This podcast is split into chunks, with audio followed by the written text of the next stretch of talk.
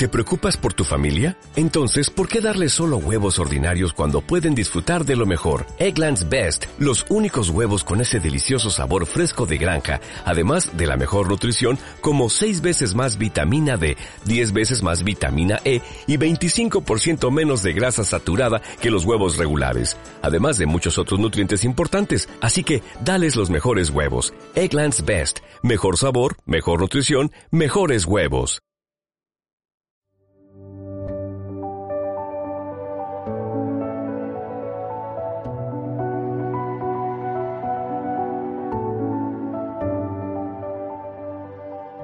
Saludos estimadísima audiencia de Contacto Tierra, que ahora pueden escucharnos a través de nuestro canal Evox, donde siempre podrán encontrar todos nuestros podcasts y también desde la semana pasada por radiocomunidad.com. Así que este programa que estamos grabando van a escucharlo al aire el domingo 14 de noviembre a las 2 de la tarde hora Venezuela y también va a estar a disposición de todos minutos después de haber lanzado este programa por radiocomunidad.com. Las personas que no pudieron escucharlo podrán luego eh, tenerlo a disposición en el podcast unos días después. Bienvenidos, bienvenidos, gracias por todas sus preguntas, la participación activa de todos ustedes. Les habla Mayra Rincón Salazar una de las conductoras de este hermoso programa. Y estoy en compañía de la doctora Lisbeth Betelmi, quien hoy nos va a aclarar un término que ya es muy utilizado en el área de ella, que es la psicología para la conservación de la naturaleza. Y vamos a estar hablando de ansiedad climática.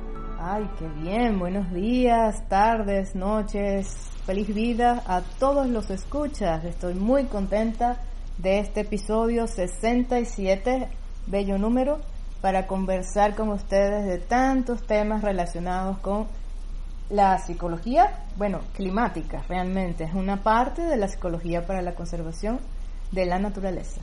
Perfecto, Lisbeth, ya nos estás aclarando los primeros conceptos. Quería primero agradecer a todas las personas que a esta hora siguen mm, poniendo su respuesta en la encuesta que tenemos en Twitter. Una pregunta muy, muy, muy sencillita que lanzamos, simplemente comentando que ya íbamos a grabar este programa sobre ansiedad climática y mm, dejamos allí dos opciones muy sencillas. Una dice el clima cambia de golpe y la otra me asustan estos extremos. Los resultados hasta este momento es me asustan estos extremos con un 59%, Lisbeth, y es hasta ahora la, eh, el comentario más votado. 59% eh, para me asustan estos extremos y 41% el clima cambia de golpe. Para que ya tengas esta visión panorámica de nuestros escuchas que han dejado esos resultados, pueden seguir participando en esta encuesta. Va a estar hoy todo el día a disposición de ustedes en nuestra cuenta arroba contacto tierra 1 por Twitter. Y mm, tenemos otra pregunta también eh, que vamos a responder al final del programa. Por los momentos los dejo en compañía del doctor Juan Carlos Sánchez, quien va a ser en esta oportunidad el encargado de hacer las preguntas. Me gustaría que comenzáramos el programa explicando qué es la ansiedad eh, climática. Así es que esa es la primera pregunta que tengo eh, para ti, Lisbeth. Por favor, explícanos en qué consiste la ansiedad climática. Bueno, excelente pregunta, es excelente introducción que haces, Juan Carlos, de verdad, muchísimas gracias. Antes de contestar directamente qué es la ansiedad climática, me gustaría primero, como siempre nos gusta en Contacto Tierra, educar. Entonces, lo que es la ansiedad climática está dentro de todo un conjunto de, impactos mentales que tiene el cambio climático sobre la salud mental. Y fíjense que la ansiedad climática es uno de ellos, pero no todos. Entonces, hay que analizar eso porque eh, ansiedad climática es el término más, eh, digamos, popular, pero está enmarcado dentro, dentro de un complejo, si se quiere, de afectaciones algunos trastornos relacionados con emergencia climática. Fíjate, voy a comentar para que luego tengan ustedes posibilidad de consultar. Les traje un artículo de investigación de esos que nos encantan, ¿verdad? Está escrito por la investigadora Harriet Thompson. Su artículo se titula Psicopatología climática y ella allí hace una recopilación muy, muy valiosa, muy actualizada de ahorita, del año 2021, de cuáles son tres tipos de impactos que tiene el cambio climático sobre la salud mental. ¿Ok? Entonces los podemos clasificar en tres. Uno, el derivado de efectos traumáticos ¿sí? de la naturaleza, de emergencias climáticas como los huracanes, por ejemplo, incendios, etcétera, ¿no? Que generan toda una serie de impactos de estrés postraumático. ¿sí? El segundo está relacionado con esos impactos indirectos en la salud mental que tienen que ver con todos los relacionados con las amenazas al bienestar, la experiencia de vivir en la incertidumbre, ¿sí? en una amenaza continua, y allí justamente es donde está la clasificación de la ansiedad climática, por un lado, ¿sí? En realidad lo han llamado ecoansiedad. La ecoansiedad qué es? Es ese miedo, esa preocupación constante sobre el propio, sí, el, futuro de la persona, no importa la etapa evolutiva, y además la preocupación constante del futuro de sus hijos, de sus nietos, ¿sí? El vivir en una continua y persistente angustia y ansiedad por esos eventos futuros. ¿Ok? Por supuesto que eso afecta muchísimo el bienestar de las personas.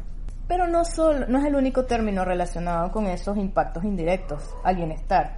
También tenemos la ecofobia. Fíjate, la ecofobia son esos miedos continuos a problemas ecológicos puntuales, pero bastante graves, como por ejemplo derrames petroleros, deforestación, caza de ballenas, ¿sí? Todos esos relacionados que también vemos con, con mucha frecuencia en las distintas regiones del planeta.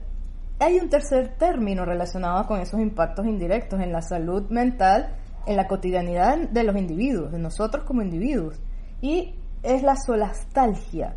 Fíjate que la solastalgia es ese término que se ha construido del latín para denotar esa, esa, digamos, nostalgia por esos espacios, esa naturaleza que antes estaba, esos paisajes que antes estaban y ya no.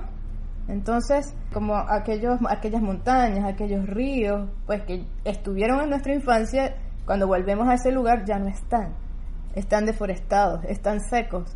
Eso también tiene un impacto, ¿sí? En el bienestar, la salud mental de las personas. Entonces, todo esto que te estoy nombrando es recogido ya en evidencias científicas, empíricas, eh, científicas publicadas. Y un tercer impacto en el que quiero también detenerme es el impacto psicosocial sobre la salud del cambio climático, que el cambio climático pueda estar teniendo, ¿sí? Entonces, este también es muy palpable, sobre todo a nivel ciudadano, porque incide en los espacios comunitarios, ¿sí? Por ejemplo, las asociaciones que se han hecho entre olas de calor y violencia, ¿sí? Entre angustia y el aumento de consumo de abuso de sustancias también, que a su vez aumenta la violencia.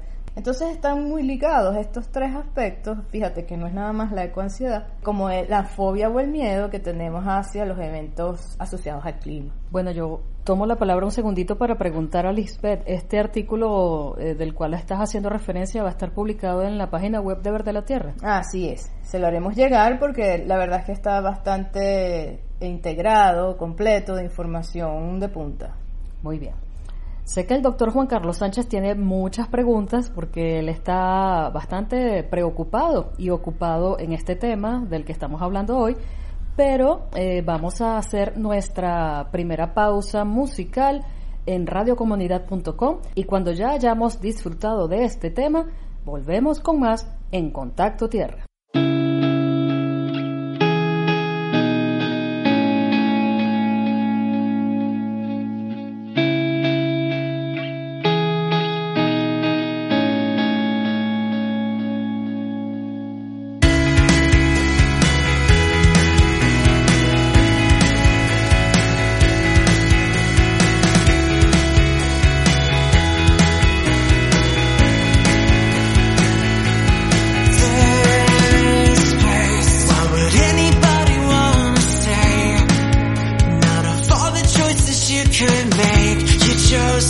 spend your days writing these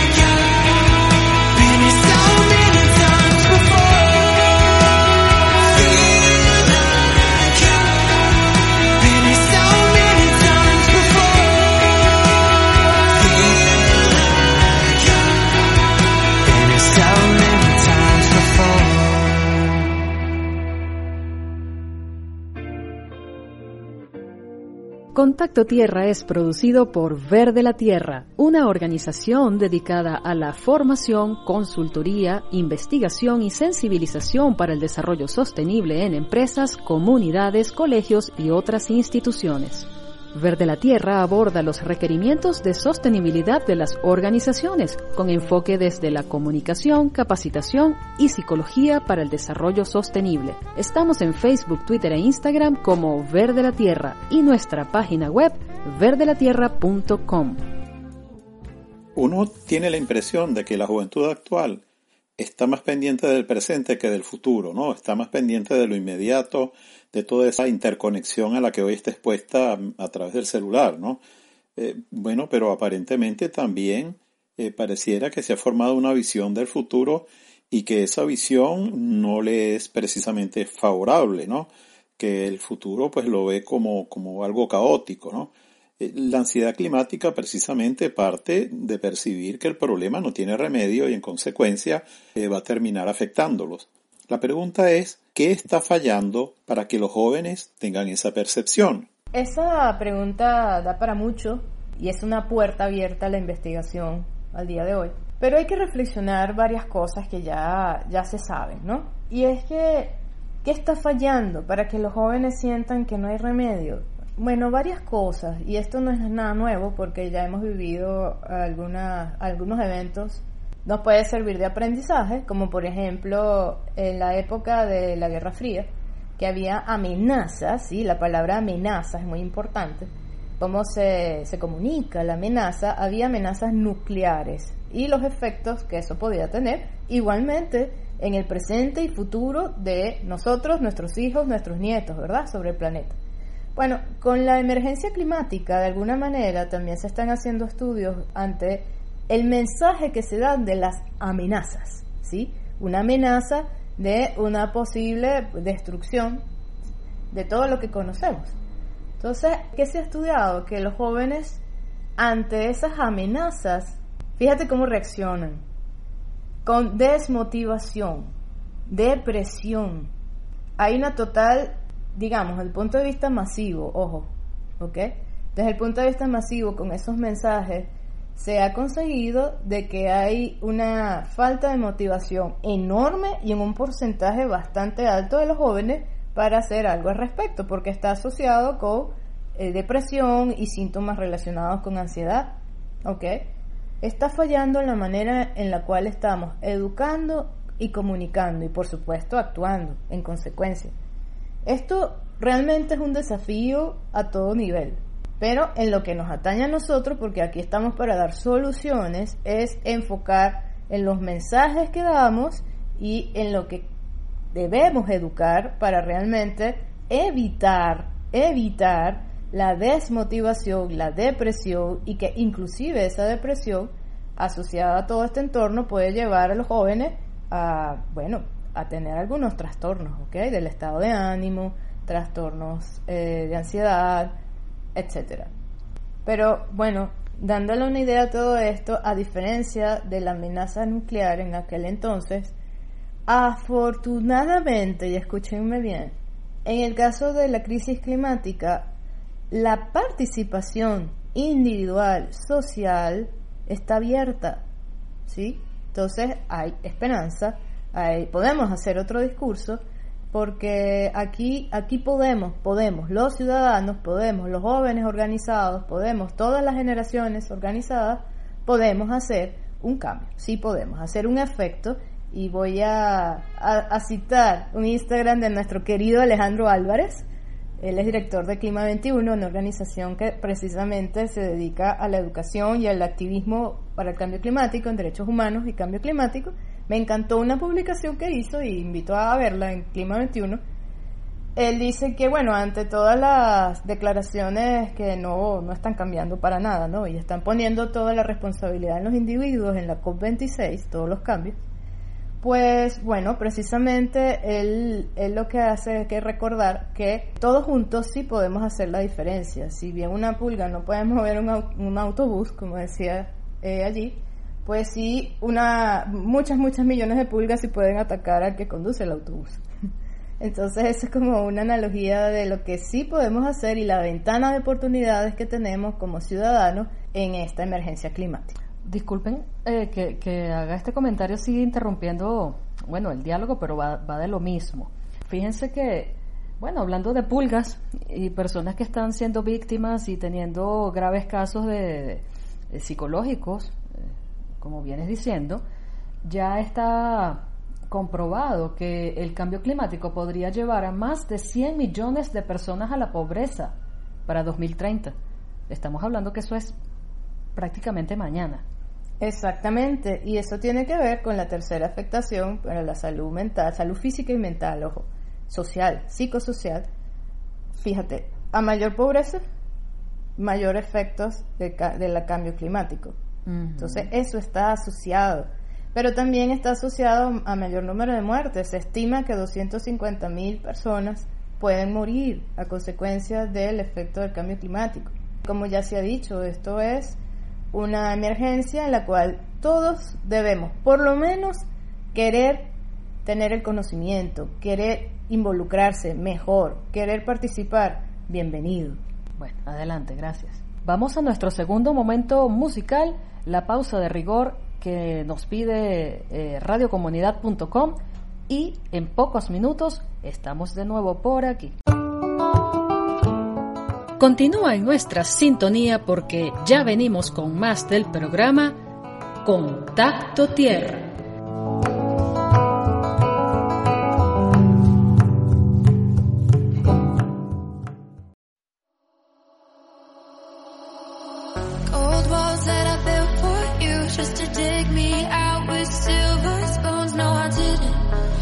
Coming.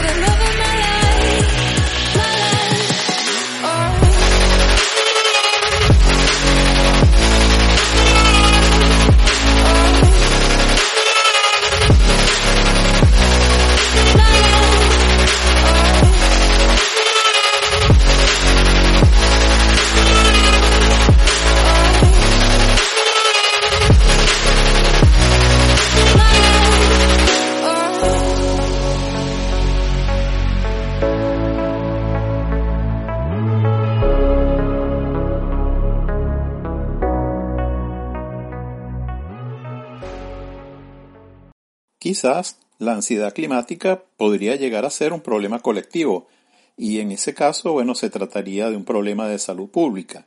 Eh, si eso fuese así, ¿existe alguna manera colectiva de tratar el problema o solamente se puede abordar de manera eh, individual, no? O bueno, si es un problema de salud pública, ¿qué deberían hacer las autoridades? Bueno, excelente. Estamos entonces ofreciendo soluciones con esta pregunta. ¿Qué recomendaciones podemos dar? Bueno, desde esta organización Verde la Tierra recomendamos actuar desde la buena comunicación, una comunicación que realmente informe pero motive, permita que nosotras las personas nos conectemos con esos sentimientos más trascendentes y sublimes para poder actuar, ¿ok? ¿Y cómo, cómo lo podemos hacer también? Bueno, respondiendo a las peticiones que precisamente nos hacen los niños, como el activista bellísimo colombiano, el niño Francisco Javier Vera Manzanares. Él nos dice, ahorita en la COP26 nos está pidiendo una educación de calidad, ambiental, climática de calidad. Entonces, vamos a hacerlo. Vamos a hacerlo, vamos a plantear una educación, ¿sí? Con todas las aristas que, que tenemos que darle a los niños, ¿ok? Que no nada más tengan esa información en las redes sociales o en algunas empresas con información seleccionada que puede estar distorsionada, incompleta, etcétera. Entonces, vamos a trabajar en fomentar una educación ciudadana y una educación de calidad en cambio climático, desde los primeros niveles infantiles. Entonces, vamos a hacer ese diálogo. Esa es una de las propuestas. ¿Por qué? Porque efectivamente esto tiene que ser un tema de salud pública y de políticas públicas. Pero, a ver, esto se suma a una cantidad de problemas sociales económicos y políticos que ya están conviviendo. No hemos resuelto el problema de la pobreza. No hemos resuelto el problema de que la salud sea prioridad como políticas públicas en la mayoría de los países y sociedades del planeta. Entonces, no estamos inventando el agua tibia, es incluir de hecho la salud mental dentro de la salud pública como políticas públicas también eh, afectada por el cambio climático. Fíjense que ya está, ya es un fenómeno que todos como ciudadanos tenemos que, que afrontar de manera natural y como otro de los desafíos más que tenemos que con los que tenemos que coexistir. Fíjense ustedes también que dentro de los efectos psicosociales que tenemos que abordar, que ya están y que se intensifican con el cambio climático, bueno, es la escasez de recursos, los conflictos asociados, las migraciones masivas, los altos niveles, mira, hay una relación entre depresión y contaminación. Dime tú si no es importante tener políticas públicas relacionadas con ambiente y trastornos del estado del ánimo. Fíjate también las pérdidas que hay, pérdidas inclusive de- del patrimonio y del patrimonio cultural, que a su vez, mira lo grave, pudiera haber una pérdida de la identidad cultural en algunas culturas de- del planeta. Entonces es un tema que debemos todos conversar de manera natural, sin miedo, sin angustia, ¿ok? Sin ese, eh, sin pánico, sino de manera natural. Debemos conversar, ¿sí? ¿Y por qué no? ¿Cómo nos sentimos? Para a partir de allí, ¿qué podemos hacer? ¿Qué queremos hacer? ¿Cómo nos podemos organizar todas las pulgas? Exacto. Muy bien. En vista de que ya estamos llegando a los minutos finales de nuestro programa por esta semana, quería por favor, Lisbeth, que dieses mm, tu comentario a la encuesta que hemos eh, lanzado por Twitter, por arroba contacto tierra 1, la cual todavía va, va a estar allí por varias horas más, pero para que por favor comentes eh, sobre estos 25 votos que llevamos hasta el momento. Excelente, bueno, muchas gracias a los que están participando, de verdad, mis saludos para todos. Fíjense, el, clima cambia de golpe es una opción, es decir, drásticamente, es elevado, sin embargo, que gana es me asustan estos extremos. O sea, me asustan, la palabra susto está presente, por eso les digo que tenemos que conversar sobre esto, porque también tenemos que educar, ¿verdad? No solo lo que está pasando, sino el que sí podemos cambiarlo, el que, lo que sí podemos hacer. Mi recomendación para responder a esa inquietud es que tenemos que cambiar la manera en que generamos conciencia y comunicamos, Mayra. Tenemos que cambiar porque ya sabemos cuál puede ser más efectiva. No es lo más adecuado generando tensión y estrés, porque el estrés y la tensión ya sabemos que está asociado a afectaciones en la salud física y mental. Entonces, no es generando estrés que vamos a cambiar para bien esta situación. Es generando oportunidades, creando conciencia pero con oportunidades, creando conciencia pero con soluciones, creando conciencia pero con ejemplos. Mm. Muy bien. Sé que eh, en toda la información que nos has eh, que compartido debe estar la respuesta muy concreto, mm, pero no quería dejar de decirle al aire la pregunta que nos formuló la profesora Esther Durante desde la Universidad del Zulia, que ella, ella pregunta cuál es el impacto psicoemocional del ciudadano ante el cambio climático. Muchas gracias Esther Durante de la Universidad del Zulia, un abrazo grandísimo para ti, fiel escucha de Contacto Tierra, gracias. Mira Esther, el impacto sí es eh, significativo, ¿ok? Por eso conversamos acerca de la reflexión a las amenazas al bienestar en tu salud. Debemos hacer al menos tres cosas. Debemos tener conciencia de cuánto miedo y preocupación tenemos en nuestra cotidianidad, ¿sí? Sobre los cambios que estamos observando para nosotros, nuestros hijos y las siguientes generaciones. Pero también debemos disminuir y saber afrontar ese estrés, ese miedo a los problemas ecológicos, pues tenemos herramientas de cómo afrontarlos efectivamente, no a través del pánico, no a través del miedo, sino a través de estrategias, de estrategias conductuales efectivas para abordar directamente esos problemas. Por ejemplo, a nivel ciudadano nos toca muy directamente la escasez de agua, nos toca muy directamente y no están y están relacionados además con puede ser puede ser ciertos manejos económicos, políticos y sociales. Pero hay que ver muy bien, por eso hay que educarse sobre cuál es la afectación de la escasez de agua en tu localidad. Entonces, e- esa, esa educación ciudadana, ¿sí? Es el llamado, por favor, a que cada uno de ustedes despierte esa curiosidad genuina que tenemos todos. Infórmense por ustedes mismos. Tenemos canales, tenemos vías, tenemos organizaciones de la sociedad civil, tenemos academias, tenemos alianzas para la acción climática, Venezuela, por ejemplo, que allí pueden acceder directamente a información objetiva, información clara, que los ciudadanos podemos compartir, conocer. Y ahí es una de las maneras de disminuir el miedo, ¿verdad? A, a cómo afrontar todas las amenazas que vivimos en la cotidianidad. Muchas gracias y muchas gracias a la profesora Esther Durante por haber enviado su pregunta a nuestro programa. Hasta aquí el episodio de Contacto Tierra que hemos preparado para todos ustedes y esperamos que hayamos contestado sus preguntas. Gracias por la participación a través de Twitter y yo quiero hacer un agradecimiento especial a esos 82 seguidores que ya tenemos en el canal LinkedIn de Verde la Tierra. Estamos semana a semana creciendo en esa comunidad profesional a nivel mundial y invitamos a las personas que aún no forman parte de nuestras redes sociales que se hagan seguidores, inclusive en el canal de audio Evox de Verde la Tierra eh, además de hacerse seguidores, siempre los estamos invitando a que se hagan fans, porque siendo fans pueden colaborar con nosotros económicamente, no solo para mantener el programa al aire, tanto en Radio Comunidad como en Evox, sino también para hacer posible que nosotros sigamos haciendo nuevos episodios. Muchísimas gracias a los doctores Juan Carlos Sánchez y Lisbeth Betelmi por este programa tan interesante que esperamos que guste muchísimo. Un abrazo enorme para todos.